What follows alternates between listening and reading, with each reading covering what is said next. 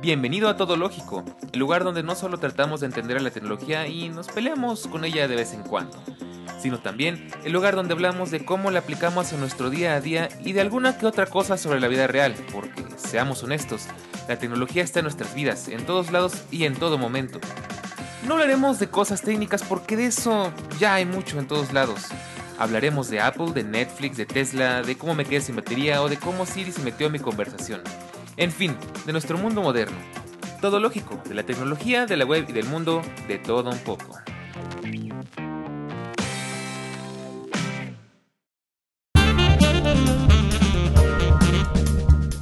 Muy buenos días, muy buenas tardes o buenas noches. Es todo un gusto, es todo un placer volver a verte por acá. Después de una semana tan extraña, tan cargada de cosas que estamos viviendo, espero que tú y todos los que están cerca de ti, todos tus seres queridos, se encuentren de lo mejor y pues el día de hoy estamos aquí para dar un capítulo más de este bello podcast todo lógico. Si es tu primera vez aquí, enhorabuena, te invito a que te quedes porque vamos a platicar de cosas muy interesantes y que de paso también le eches un vistazo a otros capítulos. Hoy de nuevo me encuentro solito, ya pronto habrá más invitados, no se preocupen. Tenemos que primero cubrir un par de temas que tengo pendientes y después em, van a venir muchas cosas muy interesantes, ya tengo varias cosas preparadas, tengo varios invitados. Así que quédense. Bueno, si eres, si ya habías estado por acá, qué gusto volver a verte. Bienvenido de vuelta.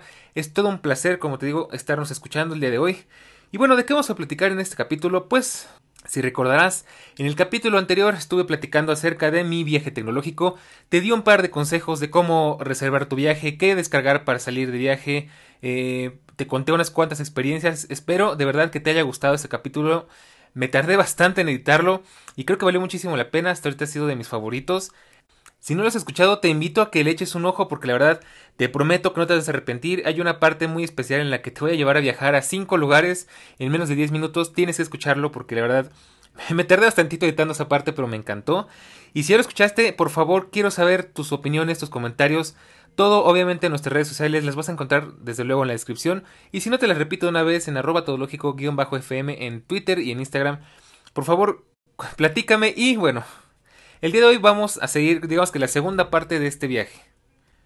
Si recordarás, al final de todo, de todo mi speech, de todo lo que te platiqué, quedó un tema pendiente y fue que mi iPhone 10 lamentablemente murió. Y pues eso vamos a platicar el día de hoy, de mis experiencias, de mis desventuras y aventuras tratando de conseguir el reemplazo digno de ese iPhone. Y vaya, pues este va a ser un podcast muy emocional, muy cargado, con muchas malas experiencias, pero con muy buenos consejos. Así que te invito a que te quedes a escucharlo. Y sin más que decir, bienvenida a Todo Lógico, bienvenido, comenzamos.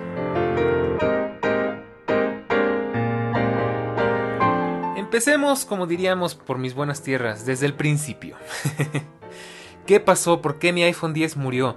Es muy triste, la verdad es que hasta me da un poco de vergüenza. Después de tanto presumírtelo, después de tanto pavonearme, de enorgullecerse de que ese iPhone me había, eh, lo había conseguido de una forma muy especial.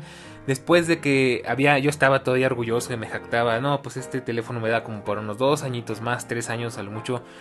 Y pues bueno, realmente ese era mi plan, quedarme con este dispositivo por lo menos hasta el 2023, 2022. Pues un día me agarró por sorpresa y simplemente ya no quiso funcionar. ¿Qué fue lo que le pasó? Pues mira, ciencia cierta no lo sé muy bien. La falla que presentó la verdad es que es bastante desafortunada, ya que empezó a fallar la pantalla táctil, digamos que el panel táctil. Eh, justamente solo una, una mm, franja de la, de, la, de la parte táctil, pero lo malo no es eso, sino que coincidió en que cayó exactamente donde están todos los botones más importantes para usar un dispositivo y es justo a la izquierda de la pantalla, a la altura de los botones de volver, a la altura del cambio de teclado, a la altura de la letra A, que es lo más horrible porque siempre que trato de escribir en ese teléfono eh, tengo que picarle varias veces a la A para que medio reaccione. Y no, de verdad se volvió una completa pesadilla. Pasó de ser un iPhone 100% funcional a ser un iPhone que perdió por lo menos un 30% de sus funciones. Sigue siendo utilizable, pero pues obviamente es muy incómodo usarlo así. Eh, primero que nada, pues obviamente acudí a Apple para ver qué podían, qué, solución podían ofrecerme. Yo iba un poco confiado en que a lo mejor esto podía entrar en un recall que si no lo sabes eh, sería bueno que lo consideres. Apple lanzó un recall hace algunos años del iPhone 10 ya que tenía problemas en, precisamente en la pantalla táctil ya que había unos pequeños toques fantasmas, la pantalla se accionaba sola o daba toques donde no tenía que darlos En mi caso, mm, pues fui directamente a Apple Antara y me dijeron que no, que ese recall no aplicaba porque mi falla era algo completamente diferente. Qué mala onda, porque yo iba con toda la esperanza, es la primera vez que el servicio de Apple me queda mal. La verdad es que yo iba 80% seguro de que me iban a cambiar el dispositivo por garantía. Digo, también acotar que pues este iPhone ya iba pasando los 3 años, entonces el Apple Care Plus ya se había vencido y por ende pues también la garantía. Entonces, no mucho que hacerle, me dijeron que la única solución que me podían ofrecer era cambiarle el panel táctil al iPhone, bueno, mejor dicho, toda la pantalla. Y pues eso me iba a salir un ojo de la cara porque iban a ser 6 mil pesos. Que yo creo que ya no valía tanto la pena gastarme 6 mil pesos más en un iPhone de hace 3 años y cacho. Tomando en cuenta que ya no me lo pensaba quedar relativamente tanto tiempo más. Y pues decidí, ¿sabes qué? Creo que es momento de empezar a buscar un reemplazo.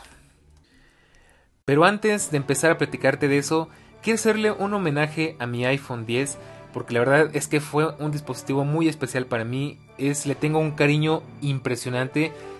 De hecho, mi iPhone anterior al que le tuve más cariño o bueno, tanto cariño como este fue el iPhone 5S. Igual ese lo quise bastante, fue mi primer iPhone y lamentablemente ese lo tuve que vender. Pero pues el iPhone 10 también fue uno de mis dispositivos favoritos. Fue un iPhone que estoy seguro que no voy a olvidar en toda mi vida. Quiero hacerle un pequeño homenaje, así que vamos, digamos que a ponernos un poco líricos, un poco poéticos. Música maestro, vamos con el homenaje para el iPhone 10.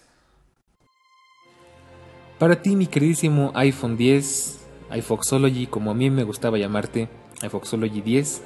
O sea, me pongo muy, muy gringo, iFoxology X, iPhone Foxology. en fin, me ayudaste, me ayudaste a descubrir mi amor por la fotografía. Me acompañaste en muchos videos en Foxology.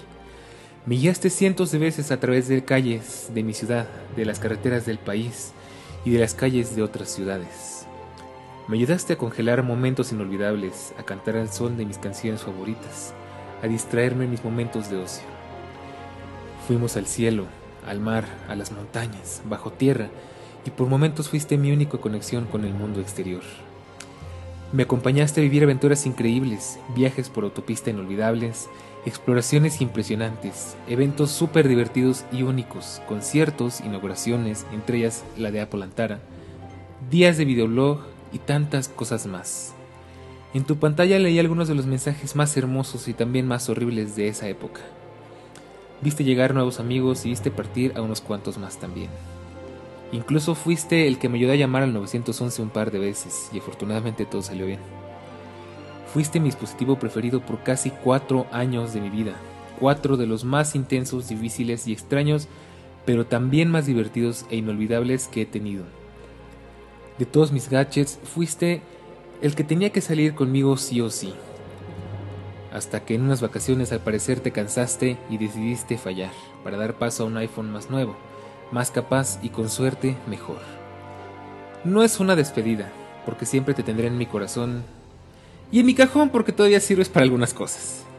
Extrañaré mucho salir contigo de aventura, aunque seguro me acompañarás de vez en cuando a lugares donde quizás sea mejor que tu reemplazo nuevo y más llamativo no vaya. Gracias por todo, iFoxology 10.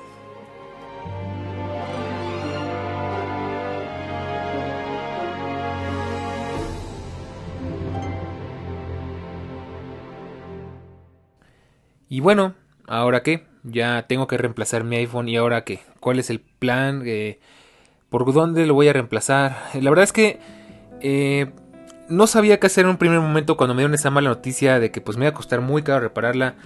Pues lógicamente lo primero que pensé fue, bueno, vamos a ver otras opciones, voy a investigar en dónde puedo repararlo más barato.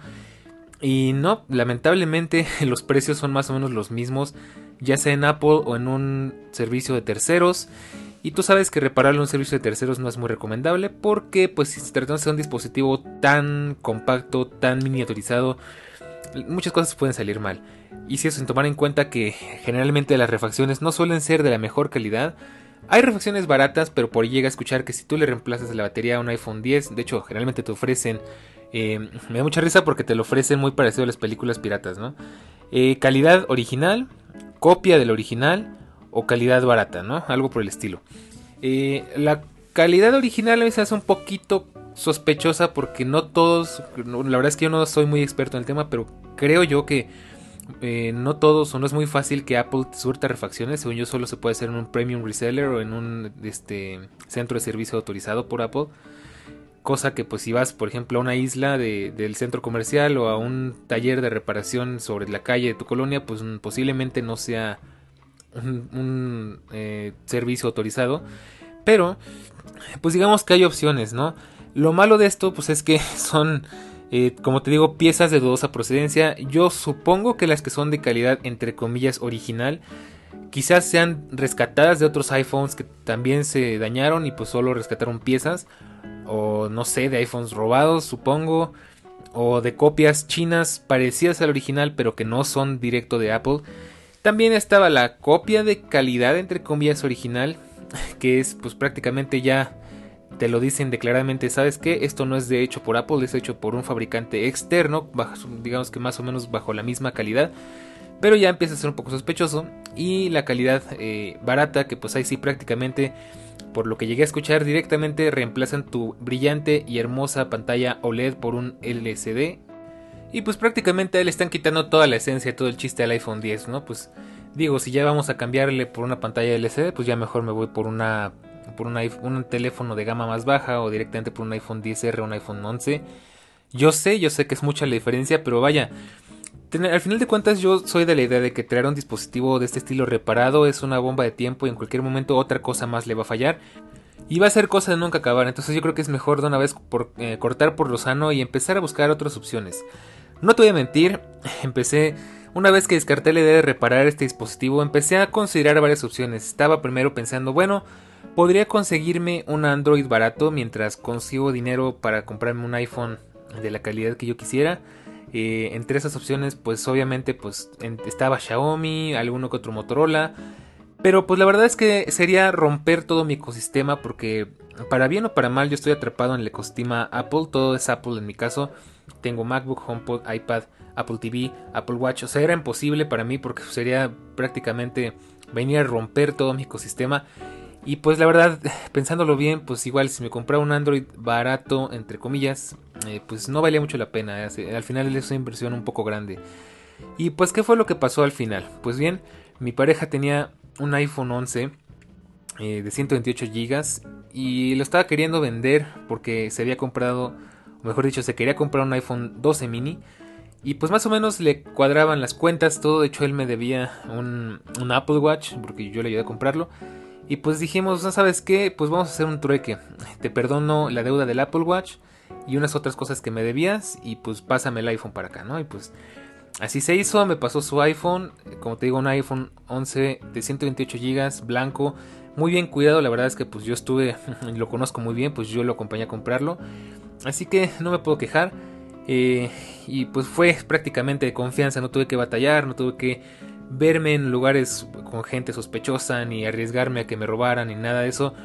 Fue prácticamente lo borro y te lo doy. Y pues tenía Apple Care Plus, entonces todavía mejor porque pues de ese modo ya estaba seguro de que si en algún momento algo no me gustaba o quería reemplazarlo o se me rompía o le pasaba algo, estaba cubierto por la garantía y el soporte extendido de Apple.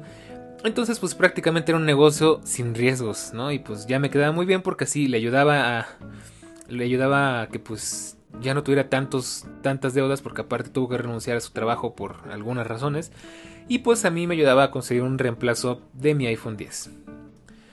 Y pues aquí empezó a suceder algo muy extraño, la verdad es que pues yo estaba tan emocionado con el iPhone 11 que desde el principio dije, pues sabes qué, le quiero comprar un par de fundas, este quiero hacer lo mío, quiero hacer que se sienta mío y pues Mandé, por, mandé a comprar unas fundas de AliExpress. La verdad es que te lo recomiendo muchísimo. Yo no era muy fan de AliExpress, pero me quitaron el miedo. Y compré un par de fundas, la verdad es que de muy buena calidad. Creo que me gasté 100 pesos por las dos. Entre ellas una imitación de Keysetify. Te dejo las fotos como siempre en el hilo de Twitter o en el álbum de Instagram para que lo cheques. Y bueno, pues al final eh, no me duró casi nada el enamoramiento con ese iPhone 11. Y te quiero contar antes de irme a lo siguiente, que es el plato fuerte y el plato amargo de, este, de esta conversación. Mis impresiones con ese iPhone 11. De hecho, yo le platicaba a Eric Soto de fuera de Bitácora, un saludo si nos estás escuchando, que me había comprado, bueno, me había cambiado un iPhone 11, él tenía su iPhone 11 desde que salió y bueno, compartí su emoción en el momento por conseguir ese dispositivo. Eh, y pues él me animaba mucho, no, sí, Dani, anímate, va a ser un muy buen iPhone, vas a ver que te va a gustar, es una muy buena, una muy buena cámara, una, bueno, dos cámaras, una muy buena pantalla, es un muy buen dispositivo con una muy buena calidad de, de batería y tal. Y dije, bueno, pues es alguien de confianza, o sea, en el, hay alguien, es alguien a quien, a quien puedo confiar en su palabra porque es un amante de la tecnología igual que yo. Y dije, vale, vamos a darle el, beneficio de la duda. Yo la verdad es que no estaba para nada convencido del iPhone 11 desde el principio porque ni siquiera quería despedirme de mi iPhone 10. O sea, eh, de verdad no sabes, estaba apegadísimo a ese iPhone. Todavía lo estoy, no te lo voy a negar. Eh, pero bueno, pues hay que progresar, hay que seguir. No podía bueno, sí podía quedarme un rato más con ese iPhone, podía eh, ahora sí que levantarme los pantalones y aguantarme otro rato más batallando, aunque a veces te juro que sí me llegué a desesperar de que no podía eh, picarle el botón de regresar o algo por el estilo, pero bueno, pues se me dio la oportunidad y la tomé. Digo, también, pues hay que ser un poco sensatos, me están ofreciendo un iPhone prácticamente sin pagar nada. Entonces dije, bueno, venga. Eh, y bueno, te quiero contar mis impresiones. La verdad, de una vez te adelanto, no me gustó lo que me. Ahora sí que no me gustó lo suficiente y lo terminé vendiendo. Pero eso lo vamos a platicar más adelante. Ahorita te voy a contar. Eh, ¿Qué me gustó de este iPhone 11? Primero que nada, pues creo, eh, lo que más me gustó, por supuesto, las cámaras.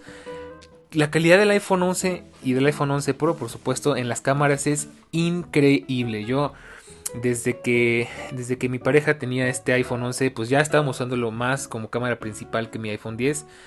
Porque la verdad es que la calidad de imágenes que logras en ese teléfono es increíble.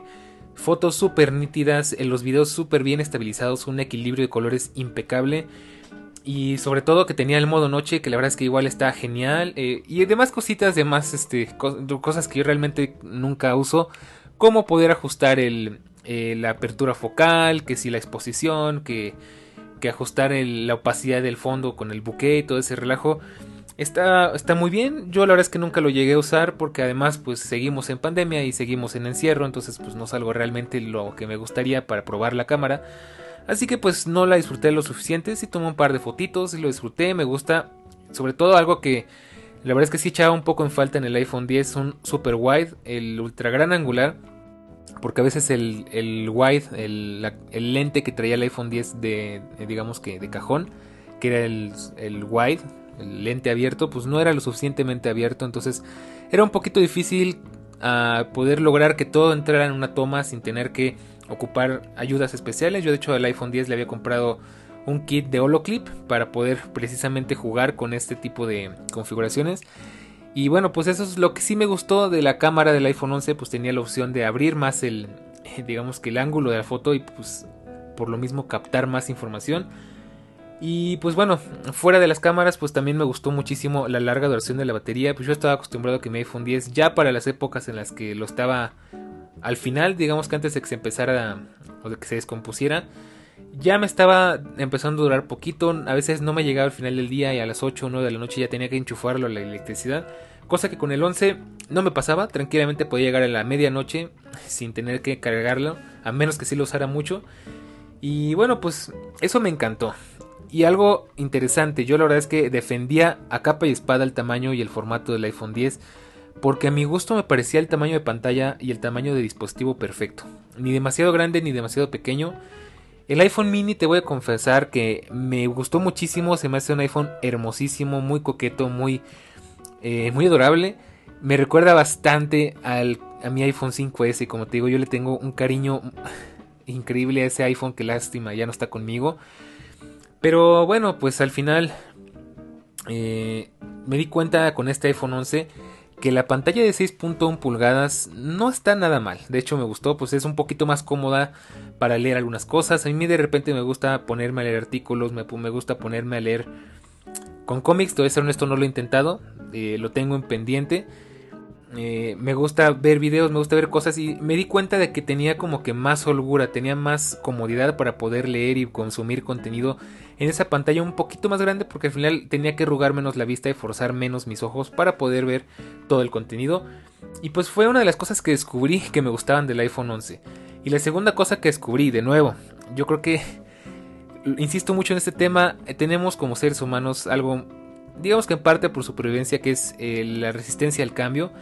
Y pues yo desde mi iPhone 10 pues tenía 64 GB. viví por, con 64 GB por casi 4 años. Y me la llevaba bien, digo, este, ya estaba acostumbrado a que pues cada cierto tiempo tenía que hacer una limpieza de mi galería, que tengo que tener muy ordenadito mi, mi teléfono, tener solo las, las, aplicaciones que de verdad utilizo, no traer muchos juegos porque los juegos pesan mucho, eh, no tomar muchos videos, siempre ya estaba educado de cierta forma que siempre traía por lo menos 10 GB libres de espacio en mi iPhone. Eh, no sé, siempre se, volvió costumbre, entonces cada cierto tiempo tenía mis rituales de limpieza y lo mantenía siempre en orden. Y, bueno, pues descubriendo en este iPhone de 128 GB lo conveniente que puede llegar a ser, pues sí, me di cuenta de que efectivamente yo siempre estuve defendiendo que 64 GB era lo ideal, por lo menos para mí, porque hay algo muy cierto, y es que mientras más subas de, espacio en un dispositivo, más te vas a acostumbrar y más falta te va a hacer ese espacio. ¿A qué me refiero? Pues muy simple. De hecho, me acuerdo muchísimo de esto cuando. de un video de la manzana mordida cuando todavía existía como tal. Ahorita ya es otro canal. Eh, y pues decía, no, pues es que lo más recomendable es que te quedes con el iPhone de tu capacidad actual. Si vas a subir de un iPhone, supongo que en esa época era un iPhone 7 a un iPhone 8, por decir algo, quédate en 64 GB porque después si subes a más vas a necesitar más espacio porque te vas a acostumbrar a esa configuración. Y pues sí, me temo que es verdad. Yo una vez probando las mieles de los 128 GB me di cuenta de que sí, me gusta tener más espacio, me gusta ir con la confianza y la comodidad de que tengo espacio de sobra y que ahora ya puedo usar mi iPhone como mi digamos que mi respaldo de mi información no solamente de lo que traigo en el iPhone puedo traer toda mi música mis series películas documentos incluso eh, aplicaciones y demás con total comodidad y eso pues está genial de la mano con la pantalla más grande porque pues así puedo consumir el contenido de forma más a gusto no y bueno pues eso fue lo que me gustó obviamente eh, voy a obviar un par de cosas que es, pues obviamente es un dispositivo mucho más nuevo, mucho más estable. Mi iPhone 10 ya empezaba a sufrir un poquito la edad, entonces ya de repente se trababa un poco, de repente el Apple Music como que ay, como que tenía que reiniciarlo varias veces porque no no funcionaba bien. Pero pues fuera de eso, eh, pues ahora sí que es lo normal, ¿no? El iPhone, pues al ser un iPhone más nuevo, el iPhone 11, pues recuperé como que la juventud que el iPhone 10 ya estaba perdiendo. Sin embargo, hay, un, hay unas cuantas cosas que no me gustaron y creo que eso es lo que más me pesó en esta ocasión. Voy a hacer un pequeño paréntesis para decirles que este, este podcast está auspiciado por el ruido del trabajador que está haciendo unos arreglos aquí en la casa. Eh, estoy muy bien aislado, pero aún así se mete un poquito el ruido, entonces disculpen ustedes si de repente escuchan por ahí máquinas, martillos y esas cosas. Como siempre, pues el peor enemigo de los creadores de contenido, pero pues tengo que hacer esto porque quiero compartirlo con ustedes y porque pues ya es jueves, ¿no? Entonces bueno, eh, saliendo del paréntesis, bueno, ¿qué no me gustó de este iPhone? Aquí creo que de nuevo voy a tener que morder la lengua porque yo me acuerdo que en alguna ocasión, no tengo muy a la mano el capítulo, no me acuerdo bien, en alguna ocasión en fuera de bitácora eh, estábamos platicando precisamente de cómo sería mi iPhone eh, perfecto. Y pues comentaba que yo no quisiera que fuera OLED porque pues el OLED, eh, a pesar de todas sus bondades, de que tienen un excelente, eh, un excelente contraste, una muy buena iluminación y obviamente los negros profundos, de que son negros de verdad, porque en las secciones donde no hay nada, el OLED literalmente se apaga pues tiene un par de inconvenientes como que pues se suelen quemar con cierta facilidad. De hecho en el iPhone 10 en algunas ocasiones haciendo largas videollamadas notaba como los botones que siempre están fijos en la videollamada se marcaban por unos segundos en la pantalla. Y pues me viendo un video de Jerry Rig Everything como que me traumé. Entonces, bueno, al final eh, yo decía, pues mi iPhone ideal sería un iPhone con pantalla eh, LCD y bueno, me tengo que morder la lengua porque con este iPhone 11 me di cuenta de que definitivamente no es lo que yo quería. Me acostumbré tanto a la pantalla del iPhone 10 porque la verdad era una pantalla de tan buena calidad que cuando cambié a la del iPhone 11 me sentí como que di un paso o dos pasos hacia atrás, di un downgrade. ¿Por qué? Pues la pantalla es muy buena, no, no, puedo decir que no, de hecho más o menos es la misma tecnología que tiene el iPad Pro, es una pantalla Liquid Retina LCD. Sin embargo yo estaba tan acostumbrado a la calidad de contraste, al brillo de la pantalla OLED, a la delgadez de los marcos de la pantalla que pues cuando cambié el iPhone 11 sí me sentí un poco fuera de lugar. Eh, de hecho yo desde el principio pues cabe recalcar, desde que salió el iPhone 11 y el 11 Pro pues yo ya estaba viendo para dónde iban mis rumbos, ¿no? Decía, bueno pues de estos dispositivos creo que el que por el que yo me decantaría sería por el modelo Pro. Tomando en cuenta que más o menos es lo que el iPhone 10 solía hacer en su tiempo, ¿no? Era como que lo mejor que te podían ofrecer y pues sí, más o menos lo pro era como que del estilo, ¿no? Entonces, esa fue la primera cosa que no me gustó en la pantalla. Y aparte de que muchas veces me di cuenta de que bajo la luz del sol, la pantalla del iPhone 11 sí se quedaba un poco corta, sí le faltaba brillo. Tenía que batallarle un poquito para ver las cosas, cosa que con el iPhone 10 no me pasaba.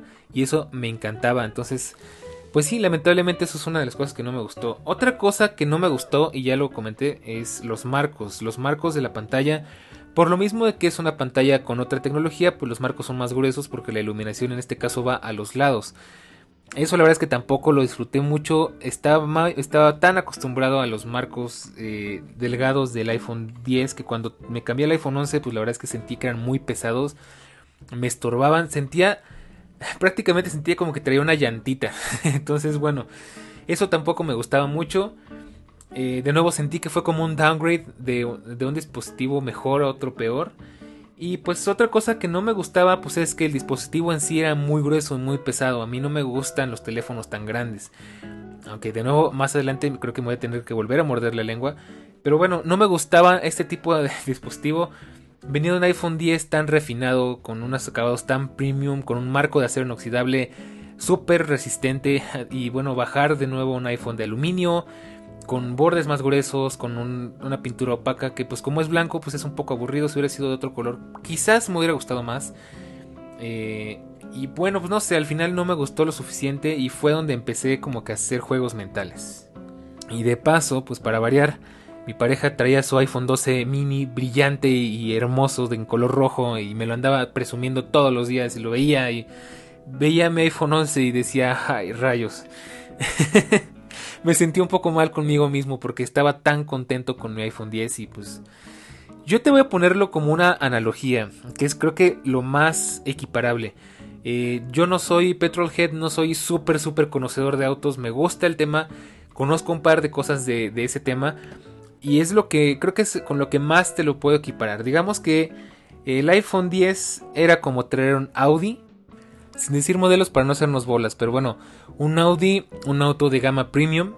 Y el iPhone 11 es como si trajera un Jetta. Entonces, sigue siendo un muy buen dispositivo, sigue siendo un, automóvil, digamos que de la misma fábrica, pues al final de Audi y Volkswagen pues son de grupo Volkswagen, inclusive bajo la misma plataforma, pero pues siendo un auto premium con buenos materiales, con asientos de piel, con cromo, con madera, con buenos materiales, buenos acabados y por, su, por el otro lado el Jetta pues es un buen auto, pues es un auto relativamente bien equipado, cómodo, pero pues un poquito más austero, con asientos de tela, todo más plasticoso, eh, con equipo un poco más modesto por así decirlo. Y bueno, pues prácticamente esta es la historia, pues digamos que me bajé de ese Audi con un buen motor, con un buen con buenas características, con buen equipo, con asientos de piel, con con acabados premium y me subí a un Jetta más nuevo, pero pues con, asientos de tela, con, con un equipo más modesto, con acabados más sencillos de plástico, aunque quizás con un motor un poquito más económico y más rendidor. Pero bueno, pues al final eh, así me sentía yo con el iPhone 10 y el iPhone 11, a pesar de que fueron un iPhone más nuevo. Y de nuevo, pues bajar de, de un dispositivo premium a un dispositivo un poco más generalista para el público en general, pues sí se siente, se resiente un poquito el cambio. Sobre todo porque, bueno, pues también voy a ser honesto contigo. Eh, el iPhone 10, eh, perdón, el iPhone 10R y el iPhone 11 pues están pensados para el público en general, como te digo, lo que quiere decir que eh, están pensados porque la mayoría de la gente no va a necesitar ni las mejores cámaras, ni la mejor pantalla, ni el mejor, digamos que el mejor marco de metales o aleaciones, aunque eso más bien es un extra. Porque la mayoría de la gente lo único que quiere es un buen dispositivo que le sirva para navegar en Facebook, que le sirva para mandar mensajes, que le sirva para tomarle fotos a su comida, a su perro a sus amigos y poco más, ¿no? Sin embargo, como tú comprenderás como amante de la tecnología, quizás a nosotros sí nos viene quedando un poquito corto eso Sobre todo si tenemos la posibilidad o ya veníamos de un dispositivo de una mejor gama o de mejores características. Y bueno, pues fue aquí donde empezó a nacer la idea peligrosa y de nuevo me vuelvo a morder la lengua. Me acuerdo que estábamos platicando en dos ocasiones, de hecho. En la primera ocasión estábamos platicando en el episodio número 4, si no me falla la memoria, en el Apple Event del 420. Si no lo has escuchado, te invito a que lo vayas a escuchar. Estuvimos platicando con Elías y con Eric sobre el dispositivo que más me llamó la atención del evento, que creo que fue el iPad Pro. Y Elías hizo una apuesta con Eric para ver cuánto tiempo tardaba desde el momento en el que probara el iPad para comprármelo. Y bueno, desde una vez te aviso, creo que en parte tuvo razón y en parte no, porque Elías dijo algo muy cierto. Cuando yo empiezo a darle muchas vueltas a un dispositivo, cuando yo empiezo a negarme muchas veces a algo, termino comprándolo. Y bueno, fue el caso del iPhone eh, que no voy a decirte cuál fue hasta el final, pero fue el caso del iPhone que terminé comprando. Eh, de una vez, Elías, perdiste la apuesta porque ya no me alcanza para el iPad Pro, ni lo pienso comprar. Pero pues entre esas, pues sí te aseguro que alguna, en alguna cosa iba a caer. Y me. Ahora hago referencia a otro podcast que fue en Fuera de Bitácora que salió justamente el lunes. Igual si no lo has escuchado, te dejo el link aquí en la descripción para que lo cheques. En donde estábamos hablando de mis propósitos tecnológicos del 2021. Un poquito atrasados, pero bueno, preguntaba qué dispositivo me gustaría comprar. Y lo primero que dije fue el primer dispositivo. El primer dispositivo que dije fue el que me terminé comprando. Y en ese momento ya tenía el iPhone 11 y no lo veía como una posibilidad. Pero después de darle tantas vueltas al asunto, después de hacer números, después de checar finanzas, todo, dije, ok, creo que sí me alcanza y sí se puede. Y rayos, me entró el gusanito, me entró esa, esa idea en la cabeza y es horrible porque cuando a mí me entra una idea en la cabeza y veo que, que hay, este, hay posibilidades, o sea, todo es factible, es muy difícil que se me pueda salir. Y bueno, pues entonces aquí empezó la carrera, empezó el momento de la investigación para ver cuál podría ser mi iPhone perfecto. Originalmente, eh, yo creo que de hecho, pues por la misma tentación que me estaba dando el iPhone 12 mini de verlo todos los días aquí en mi casa, pues estaba considerando simplemente hacer el upgrade al iPhone 12 mini. Y pues bueno, siendo realistas, la verdad es que el iPhone 11 me salió bastante barato. Pues como te digo, fue mm, en pesos, digamos que lo que sería pagar con dinero físico o con una transferencia bancaria, pues terminé debiendo realmente solo como 2 mil, 3 mil pesos. Entonces pues tenía campo libre para hacer con ese iPhone pues lo que yo quisiera, ya sea venderlo, intercambiarlo o algo. Yo no soy muy fan de intercambiar, prefiero comprar este, dispositivos nuevos y pues creo, que esta fue la oportunidad.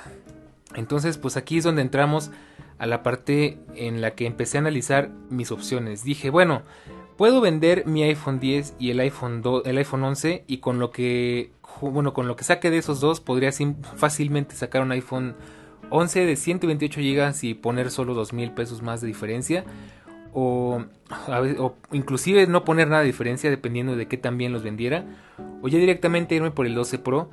El Max definitivamente lo descarté, el 12 Pro Max a mí no me gusta, está genial, es un muy buen dispositivo, pero ya siento que el tamaño es excesivo. Entonces he estado contemplando esas tres opciones, el iPhone 12 mini, el iPhone 12 y el iPhone 12 Pro. Ya una vez dicho esto, pues empecé a... Eh, me tomé una semanita para pensarlo con calma, la verdad es que tampoco me quise apresurar en este tipo de cosas, eh, si no me conoces, pues te lo digo, soy muy analítico, este, estudio muy bien las posibilidades, que, cuánto voy a gastar, cuánto puedo gastar, cuáles beneficios me va a entregar este dispositivo, si realmente vale, no vale la pena, por qué razones lo quiero y si son lo suficientemente válidas. Y de hecho te adelanto, más adelante quiero hacer un capítulo específicamente hablando de este tema, cómo comprar un dispositivo, eh, qué tomar en cuenta y cómo, digamos, cómo gastarte el dinero y bueno, eso es algo que yo siempre hago para ver si voy a, si puedo, si quiero y si necesito un dispositivo. Eh, estudiándolo muy bien, de entrada dije, bueno, ¿sabes qué? este, chequé en listas cuánto costaba el iPhone 11 usado y cuánto costaba el iPhone 10 usado. Del iPhone 10 la verdad es que ya lo descarté porque ya he vendido cosas a través de internet y sí se puede volver una pesadilla la gente le pone muchos peros a las cosas y quieren todo que esté en excelentes condiciones o muy barato o los dos, ¿no? Naturalmente. Y bueno, pues en, el caso del iPhone 10 la verdad es que mm, lo quería conservar y de hecho desde el principio dije este iPhone no lo voy a vender. Y bueno, pues a menos que fuera muy necesario no lo iba a vender. Y checando los listados vi que un iPhone 10 de 64 GB parecido al mío, pero en funcionamiento correcto y todo funcionando al 100, estaba más o menos en 8 mil pesos. Dije, bueno, pues la verdad es que es en lo que yo pensaba vender el mío y pues con ese detalle de la pantalla me van a querer dar una miseria. Y no creo que valga la pena ni el estrés, ni el tener que deshacerme ese dispositivo que aún no funciona. Primeramente para una cámara extra, porque cuando grabo videos para Foxology, la verdad es que siempre se necesita una o dos cámaras extras. Y dije, no, ¿sabes qué? No vale la pena. Ese dispositivo lo quiero, le tengo mucho cariño y no lo quiero vender por tan poco dinero. Así que solo me quedó una opción y fue pues tomar el iPhone 11 y ver cuánto me podían dar por él. Originalmente pues lo habíamos pensado vender en 17 mil cuando queríamos el cambio al iPhone 12 mini. Lo valía porque pues tenía Apple Care Plus y el Apple Care Plus es muy barato, digo es muy caro. Lamentablemente casi nadie valora eso y bueno pues es muy triste, pues al final te van a dar lo que cueste el de menor, digamos que el de menor capacidad. Es muy difícil posicionar un iPhone de más capacidad y a un buen precio, la verdad. Pero bueno, dije, vamos, vamos a hacerlo, vamos a intentarlo, a ver qué saco, a ver si logro la meta. Y pues como prospectos para anunciar tenía tres opciones y es aquí donde la cosa se va a poner muy fea porque de verdad mis experiencias en esto fueron traumáticas. Primero que nada, esto es básico y esto es algo que quizás yo no tendría por qué estarte diciendo, pero bueno, aún así te voy a dar este consejo. Y es que cuando vayas a vender algo tienes que tener siempre un rango de negociación. ¿Eso qué quiere decir? Que del precio de lo que tú quieras obtener realmente ese producto, tienes que estar dispuesto a regatear mil o dos mil pesos dependiendo de qué se trate para poderlo vender. No puede, es muy difícil y te lo digo por experiencia, es muy muy difícil vender un dispositivo en el valor que tú quieres venderlo. Lo logré hacer con el iPhone 5S. Increíblemente posicioné un iPhone 5S en 3 mil pesos después de 3 años de uso de 32 GB. Pero no sabes cuánto me costó. es muy difícil. Entonces siempre tienes que tener un poco de rango para negociar. Entonces eh, el iPhone 10, el iPhone 11 lo dejé en 16 mil pesos y pues mi meta como mínimo mínimo obtener eran 14 mil y ya le estaba ganando de paso unos mil pesitos de lo que a mí me salió y de eso no me podía bajar más. Entonces bueno, ¿en dónde tenía, dónde lo pensaba anunciar? ¿Cuáles eran mis opciones? Empecé por la más obvia y como buen latino y como buen mexicano, la más obvia es Mercado Libre. Ah, y bueno, se me estaba olvidando, por supuesto, también. Esto no era lo único que estaba intentando vender. Estaba intentando vender un headset de call center y también estaba intentando vender una MacBook Pro de 15 pulgadas del 2011 que tenía muchísimo rato ahí abandonada y pues ya era tiempo de sacarla. Y bueno, pues todo esto lo anuncié primero en Mercado Libre. Muy mala idea. Pero bueno, ahora eso te lo platico más adelante, antes de que me empiece a estresar. El segundo lugar en el que lo pensé en usar, pues por digamos que por eh, conveniencia, porque estaba a la mano, pues era Marketplace de Facebook, aunque yo la verdad no le tengo nada de fe. De hecho, yo pienso que Marketplace es el peor lugar para comprar y vender, por una muy sencilla razón, y es que a menos de que ustedes me digan lo contrario, en mi experiencia me he dado cuenta que ahí se venden muchas cosas robadas, muchas cosas de dudosa procedencia. Es donde tristemente la mayoría de la gente que roba y asalta en la Ciudad de México va a deshacerse o a, bueno, a sacarle un poco de dinero a eso que obtuvo de la manera incorrecta.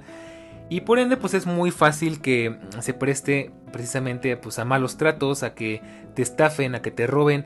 Y de hecho sí, estuve a punto de sufrir una de esas estafas, más adelante te lo voy a platicar. Y bueno, sin embargo, pues dije, ok, le voy a dar un voto de fe, vamos a darle chance una vez más. Y también anuncié ahí estos dispositivos. Y por último, una opción que más bien me acordé poco después que también era una buena opción es la página de segunda mano. Que en este caso la verdad es que no tuve malas experiencias, aunque tampoco me sirvió de mucho. Pero bueno, vamos a empezar por la primera. Voy a contarte mis experiencias en estos tres sitios de venta. Yo sé que además está eBay, aunque eBay a mí no me gustó porque no es como que el lugar correcto para vender las cosas que yo estoy intentando vender.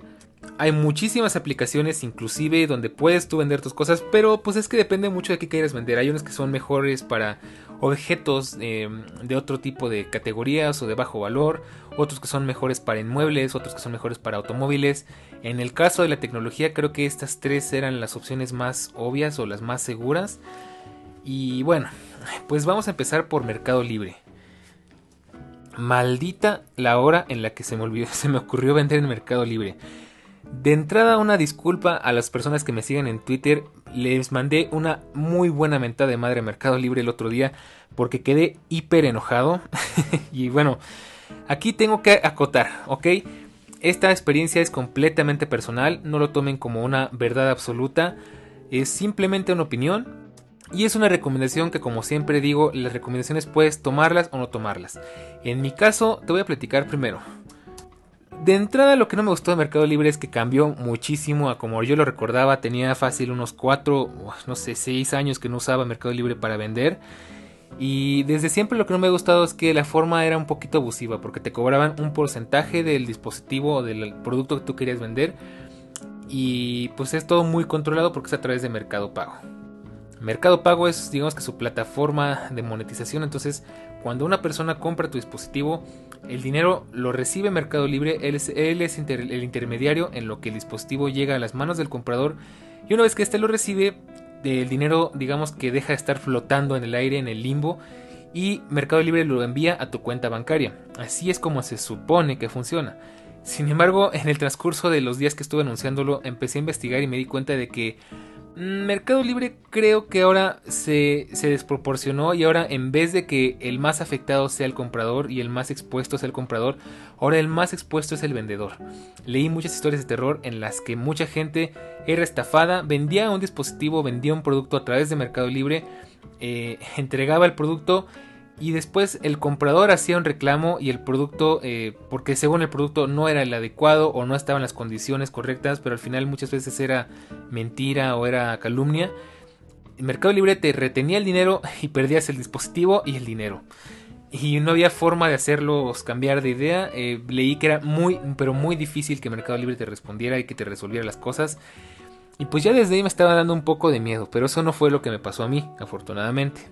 Más adelante te voy a dar un par de consejos para que precisamente evites estas malas experiencias. Pero bueno, ¿qué es lo que me pasó a mí y por qué estoy tan enojado con esta plataforma? Primero que nada, me parece un abuso completamente su sistema, porque para anunciar solamente tienes tres opciones. Anunciarlo de forma gratuita, básicamente este, lo ponen hasta la última página de la lista, entonces nadie lo va a ver, y te lo puedo asegurar, puede llevar meses, años y nadie lo va a ver o una persona y te va a preguntar, ¿aceptas cambios, bro? Y no se va a poder, ¿no? Eh, en la siguiente modalidad es, digamos que la que ellos le llaman clásica, que te cobran un 10% del valor de tu producto, lo cual se me hace una reverenda ch... Perdón, pero estoy... No sé, ustedes, cada quien tiene sus criterios, ¿no? En mi caso se me hace un abuso porque 10% por vender un dispositivo, eso quiere decir que si vendía mi iPhone 11 por 16 mil pesos, de entrada nada más por bonitos, por dejarme anunciarlo en su página, me iban a cobrar 1600 pesos. No sé tú qué pienses, pero a mí se me hace un verdadero abuso porque no están haciendo absolutamente nada, solo se están dejando anunciarlo y ni siquiera es como que te estén promocionando el dispositivo, no es como que digas, oh sí, nosotros vamos a ser grandes intermediarios y vamos a ir a buscarlo hasta tu casa y, se lo vamos a entregar en persona al, al, comprador. Eso lo hace DHL, no ellos directamente, hasta donde yo sé. Eh, y todo va a ser eh, perfecto. Sí, o sea, perdón, pero yo creo que hay vendedores de piso, hay vendedores de objetos de valor, hay vendedores de coches que no ganan ese porcentaje de comisión y ellos sí están trabajando y sí están partiéndose el lomo para vender. Ellos no hacen nada y te están quitando 10% nomás porque sí. Ya ni digamos de la, de la modalidad de anuncio, creo que premium, no sé cómo se llama, que ahí te la dejan caer todavía peor, no sé cuánto es el porcentaje, creo que es un 15% o algo así. Por lo menos creo yo que no es lo más conveniente porque de por sí, si es un precio que ya está abierto a regateo, pues tú vas a salir perdiendo porque vas a vender tu dispositivo a muy bajo precio. El comprador va a gastarse lo que te hubiera costado pues, venderlo por fuera sin la comisión y aparte te van a quitar la comisión. Entonces, pues se me hace un abuso. Primera cosa que no me gustó. Segunda cosa que de verdad es hiper cerrado. O sea, no hay forma en la que no puedas negociar con tu comprador si no es a través de su cochinada de preguntas y respuestas. Que solamente puedes hacer una respuesta. Y si se te olvida poner un detalle o algo, ya te fregaste. Tienes que esperarte hasta que la persona te vuelva a hacer una pregunta. Y es imposible, de verdad es imposible. Muchas veces me intentaron comprar y les decía, bueno, sabes que ayúdame a buscar el dispositivo, pero tenía que cambiarle el precio y hacer una nueva publicación y no me dejaban cambiar la modalidad de la publicación actual a, libre porque a fuerzas querían su 10%. Y bueno, pues total, ¿qué pasó?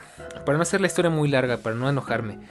y por fin, después de tanto tiempo, logré conseguir un comprador para la MacBook. Ya me la habían comprado con el miedo de que pues quizás me fueran a hacer tranza, pero bueno, pues tratando de confiar. ¿Y qué pasó?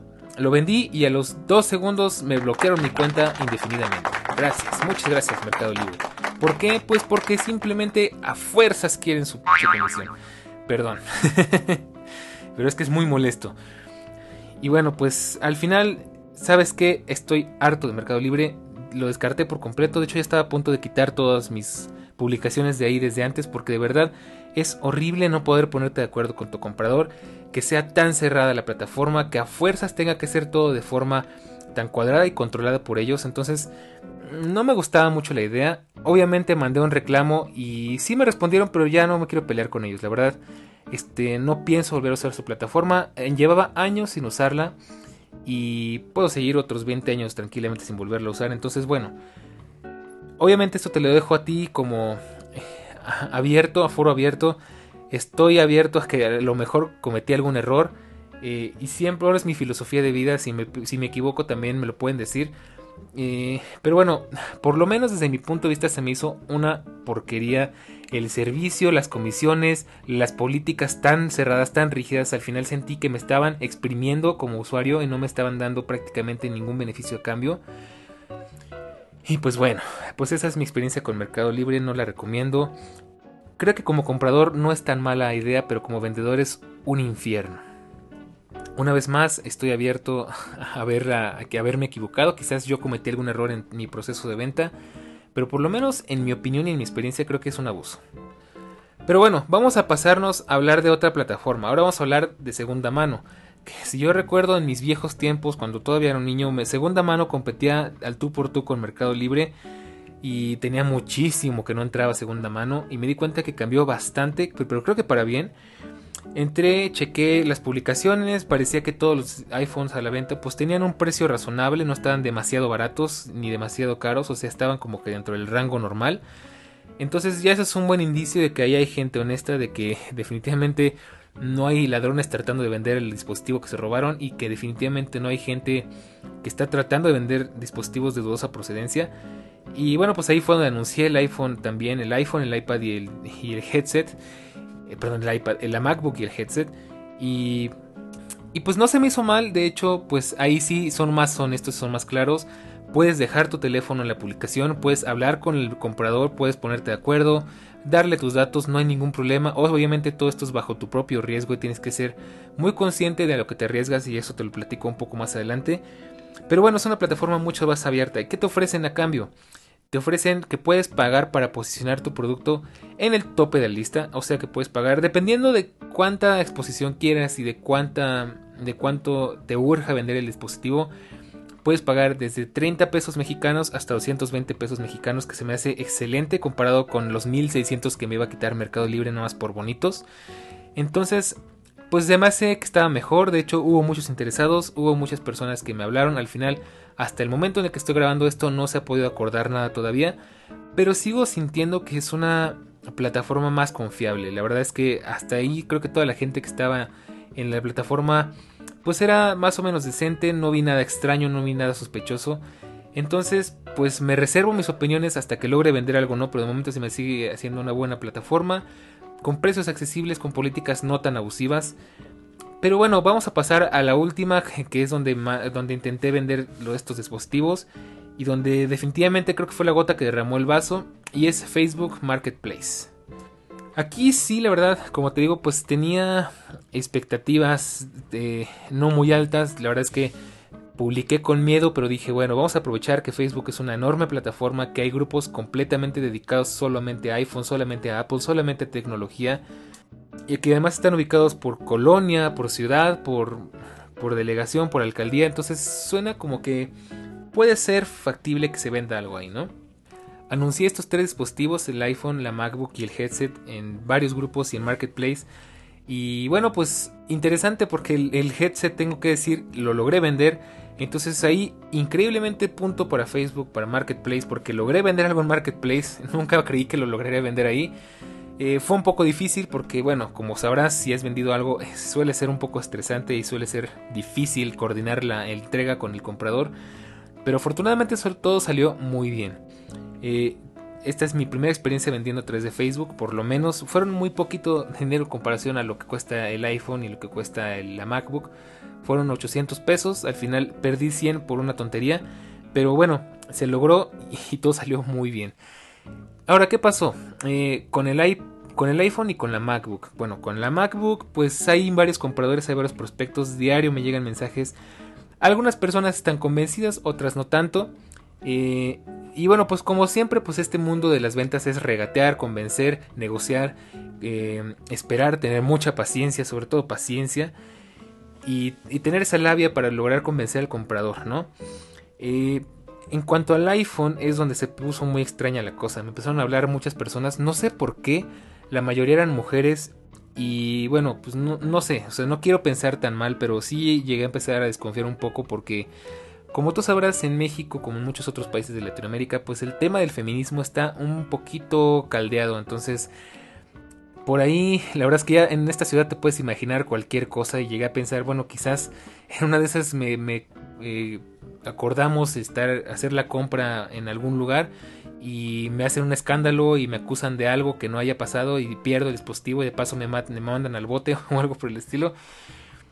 Digo, Sé que es horrible y sé que es nuestra realidad. Sé que me estoy pasando un poquito de paranoico, pero al final todo puede pasar. Y bueno, leyendo eh, las experiencias de mucha gente en Mercado Libre, eh, tengo que darte un gran consejo y es algo que la verdad es que a mí me sirvió muchísimo y es un parámetro que siempre tienes que tener en cuenta para vender un producto o para hacer un trato a través de Internet.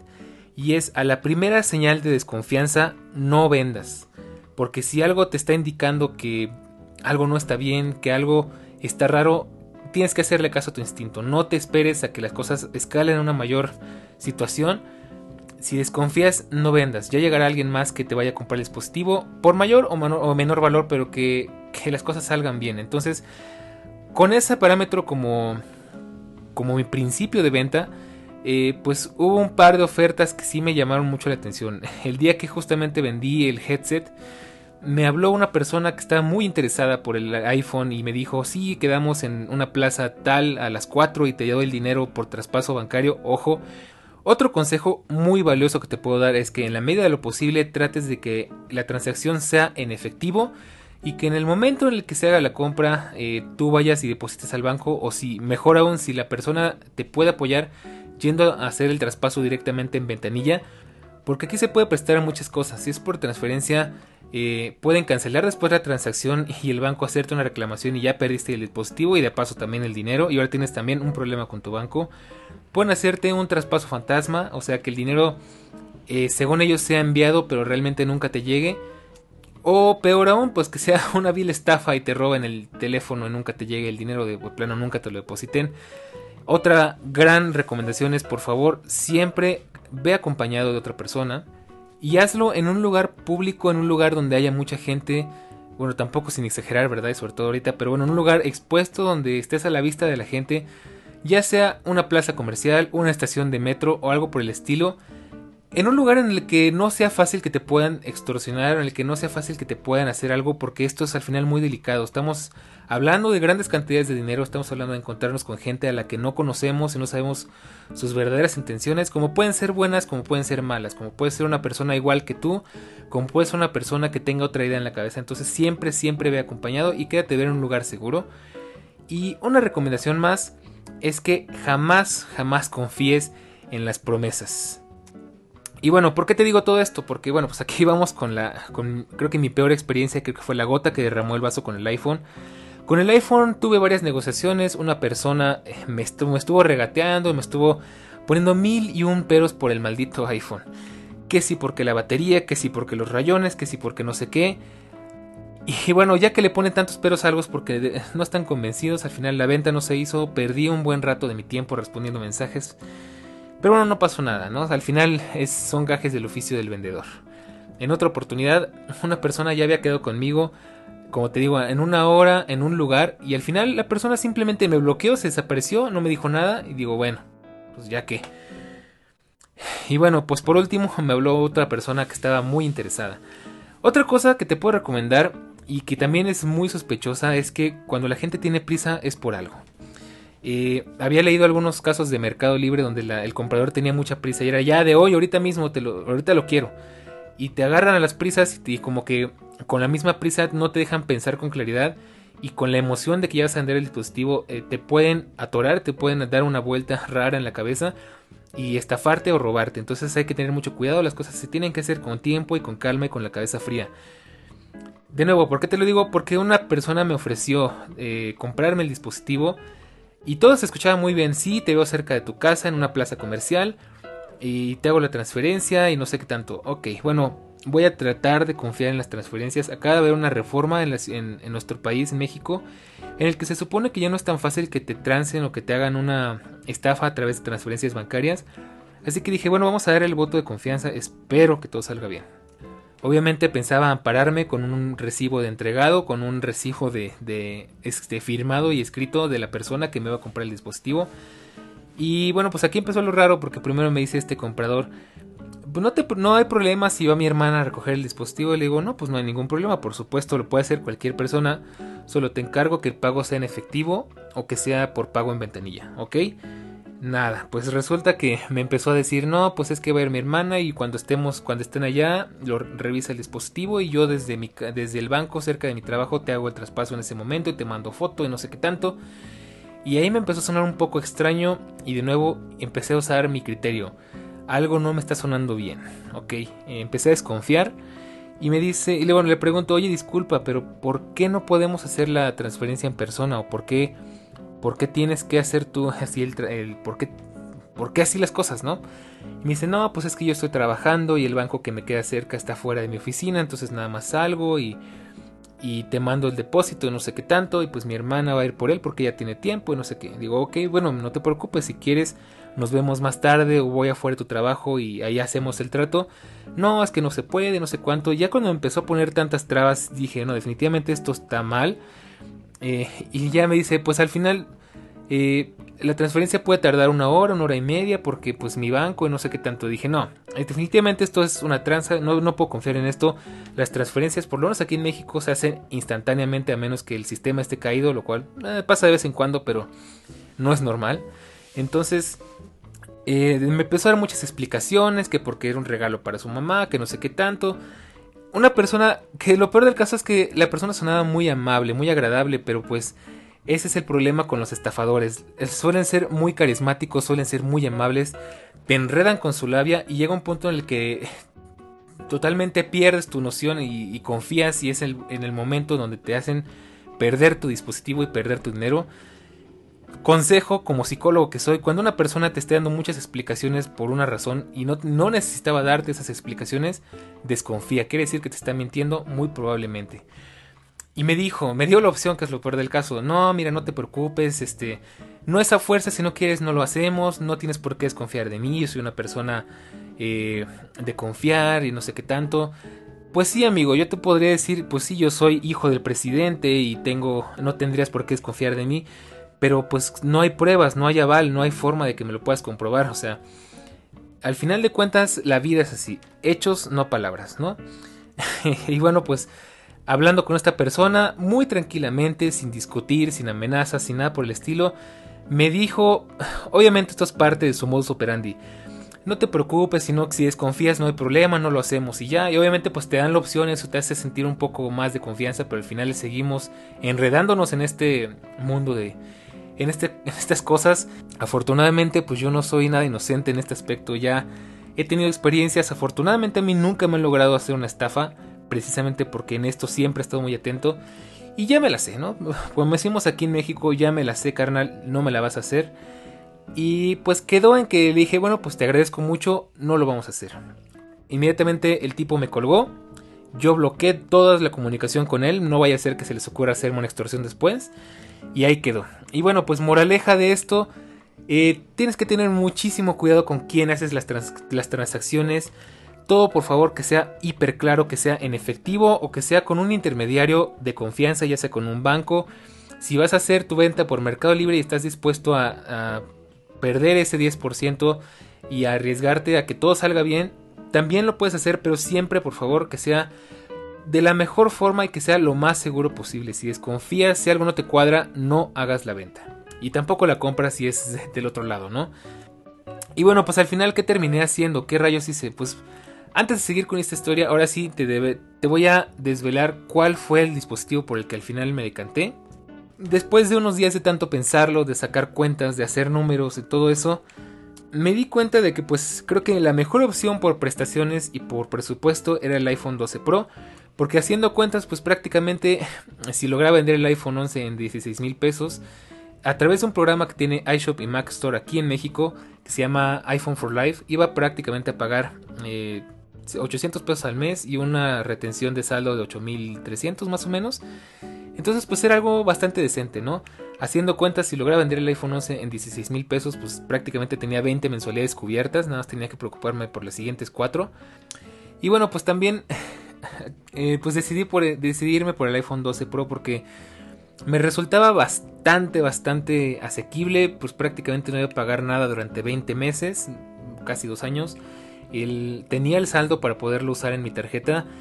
Sonaba todo muy bien y bueno, pues ese es el dispositivo porque, por el que yo había elegido irme. La verdad es que me picaban las manos malditas. Ahí sí tengo que reconocer que tengo un instinto por estas cosas horrible. Eh, quizás tú como amante de la tecnología me comprenderás, de verdad me da una ansiedad cuando se me mete una idea en la cabeza y quiero el dispositivo y a cada rato entro a la página del iPhone a verlo y a ver las características y veo videos y veo recomendaciones y veo reviews y veo de todo, ¿no? Entonces ya tenía la idea en la cabeza, ya estaba eh, completamente decidido, es más, incluso pensé, aunque no venda el iPhone en este momento, podría empezar a financiarlo con mi propio dinero y bueno, pues después de esta horrible experiencia en mercado, en Marketplace, dije, ¿sabes qué? Ya estoy harto. Ya no voy a seguirme ni peleando con las plataformas, ni arriesgándome, ni negociando. La verdad es que eh, en una de esas dije, capaz que termino asaltado, termino perdiendo el dispositivo y el dinero. Y pues, ¿qué otra opción tengo? Eh, estuve checando pues, si había la posibilidad de venderlo directamente en, en una tienda, de, quizás de empeño o algo por el estilo. Hay opciones, pero pues generalmente te dan muy poco dinero. Y encontré una muy buena opción y resulta que iShop tiene un, un programa en el que te pueden comprar tu iPhone a un valor bastante decente porque ellos mismos los revenden en su propia sucursal. Entonces digamos que es un negocio redondo para ellos. No te van a ofrecer el dinero que tú quisieras, pero pues te ofrecen una cantidad razonable, ¿no? Por el iPhone 11 ya habíamos ido a cotizar una vez y nos ofrecían 11 mil pesos. curioso juego de números. Entonces dije, bueno, ¿sabes qué? Ya me harté, ya no quiero más. Eh, voy a ir a ver cuánto me ofrecen y si es así, pues realmente no me sale tan mal la jugada. Prefiero perder dos mil pesos que perder todo el teléfono, perder todo el dinero, pasar una mala experiencia.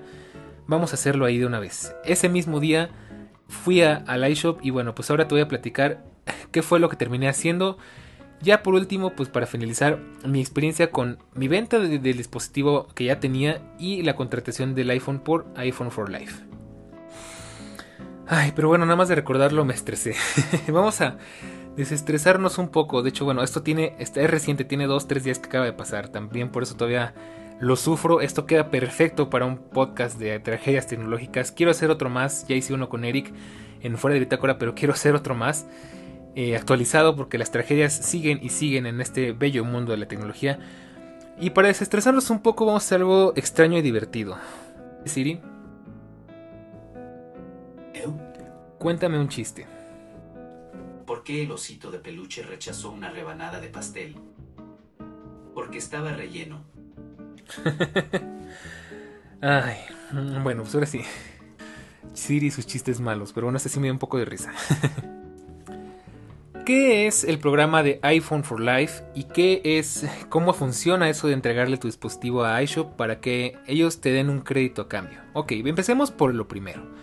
Cuando tú quieres vender un dispositivo en iShop, ellos te lo van a valorar, van a revisar en qué condiciones se encuentra, si está en mal estado, si tiene rayones, si tiene marcas de uso y también por supuesto pues en qué estado se encuentra la batería, si todo funciona correctamente, que el dispositivo esté completamente desbloqueado y liberado. Desde luego te voy a decir que si llevas un dispositivo con bloqueo de iCloud no te lo van a recibir. Y por supuesto si se encuentra roto o en mal estado tampoco porque pues al final ellos lo van a revender en el que el teléfono esté en las mejores condiciones posibles. Ojo ahí porque no les importa, no necesitan el Apple Care Plus, entonces es un valor añadido que para ellos no significa nada, como para la mayoría de la gente tristemente. Y tampoco necesitas ni la caja ni los accesorios ni nada, simplemente el iPhone puro y duro. Una vez que te valoren esto, de entrada, pues en mi caso fue una chica que me recibió y a ojo de buen cubero me dijo que eran 11 mil pesos.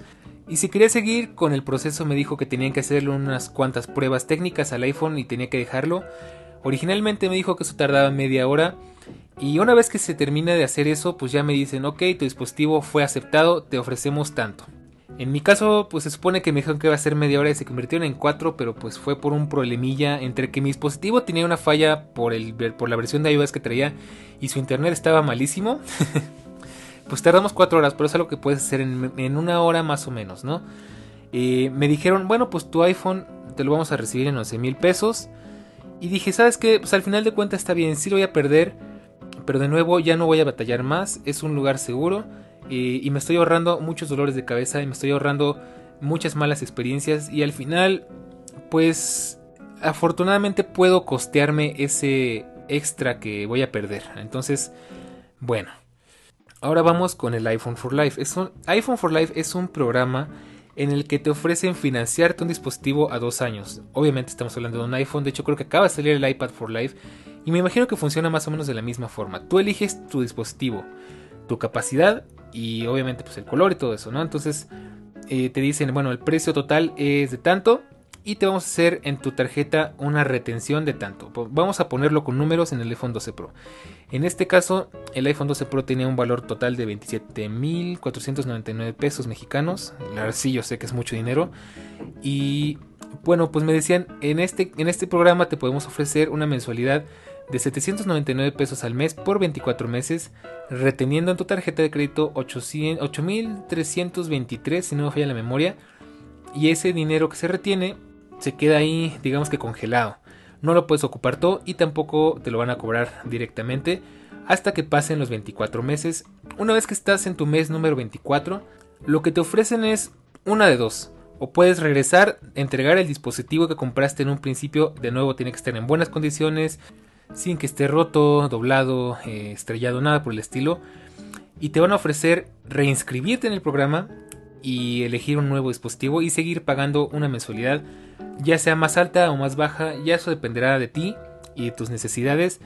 Y la segunda opción que te ofrecen es llegando los 24 meses, si tú decides quedarte con ese dispositivo, entonces sí, el saldo que te retuvieron se va a liberar y tienes que pagarlo de contado.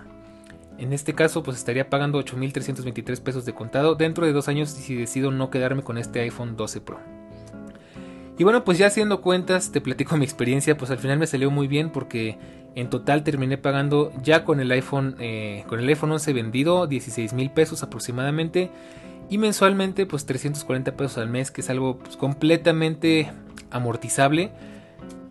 Y bueno, pues así quedó la cosa, por fin después de tanto tiempo, de tanto sufrimiento, logré conseguir el iPhone 12 Pro. Para que no digan que no batallo, para, que no digan que se me dio fácil. Eh, y bueno, pues tristemente yo pensé que esta iba a ser una historia parecida a la de mi iPhone 10. Ya te platiqué varias veces esa historia de cómo compré un iPhone 8 y me arrepentí y terminé consiguiendo un iPhone 10 en excelentes condiciones a un excelente precio. Bueno, en este caso creo que tuve que pagar un poco mi suerte y darme a torcer un poquito la mano. Y bueno, no salió tan mal. La verdad es que creo que al final tuvimos un final feliz. Por fin todo me salió bien en el, en el iShop. Conseguí el modelo que quería en el color que quería. Y bueno, pues ya te puedo decir, aquí está conmigo. Lo estoy viendo en este preciso momento. Y ya te platicaré mis experiencias y mis impresiones con este dispositivo más adelante. Por el momento lo único que te puedo decir es que es muy curioso porque después de probar tres iPhones en menos de un año, en menos de tres meses, el iPhone 10, el iPhone 11 y el iPhone 12 Pro, te puedo decir que definitivamente lo que más se le acerca al iPhone 10 por digamos que por evolución lógica es el iPhone 12 Pro. El iPhone 12 no he tenido el placer de probarlo como dispositivo propio y dudo mucho que lo vaya a poder hacer. Pero hasta ahorita mis impresiones son muy buenas, realmente siento que tengo un iPhone 10 vitaminado. Y déjame probarlo un rato más y hacerle unas cuantas pruebas, disfrutar bien de toda su tecnología. Quiero probar las cámaras, quiero explotar al máximo ese LiDAR que la verdad es que a mí me llama mucho la atención. Vivir toda la experiencia de todo lo que me puede ofrecer este dispositivo de la gama Pro. Y ya te lo iré platicando más adelante. Pero bueno, Por el momento, hasta aquí llegamos con este podcast. La verdad, espero que te haya servido, que te haya gustado, que no hayas sufrido tanto como yo con estas experiencias que te conté. Y como siempre, te invito a que, pues, si tienes alguna duda, alguna pregunta, alguna sugerencia, me la hagas llegar a través de las redes sociales de Todológico en arroba todológico-fm en Twitter y en Instagram donde desde luego vas a poder encontrar un álbum o un hilo de Twitter donde pues verás todo lo que estamos platicando. Que en este caso creo que va a ser muy cortito, no hay muchas fotos que te pueda mostrar, pero me gusta mucho hacer este tipo de dinámicas para que no solo te lo tengas que imaginar, sino que lo puedas ver conmigo. Y bueno, pues muchísimas gracias por haber llegado hasta acá, una hora y poquito más de 10 minutos. Y por cierto, antes de despedirme, quiero hacerte un par de invitaciones. Primero que nada, te invito a que le eches un ojo a nuestra página web de Aviario, de, de la red de podcasting donde estamos, donde, a donde pertenece Todo Lógico, y por supuesto que te des una vueltecita por los otros proyectos que la verdad están bastante interesantes. Te voy a dejar el link, por supuesto, en la descripción para que le eches un ojo a la página. Y también quiero invitarte a que nos dejes una valoración de qué te parece todo lógico y en especial este capítulo. Si te gustó, si no te gustó, eres completamente libre de dejarnos tu opinión. Y la verdad espero con muchas ansias poderla escuchar, bueno, mejor dicho, leer. Y así llegamos al final de este capítulo. Nos estamos viendo la próxima semana. Te deseo una excelente semana, un excelente fin de semana, un muy buen día, una muy buena noche, una muy buena mañana. No importa en qué momento y en qué lugar me estés escuchando. Yo me despido sin antes decirte que la conversación no termina aquí porque nos seguiremos viendo en las redes sociales. Todo lógico, de la tecnología, de la web y del mundo, de todo un poco. Nos vemos a la próxima.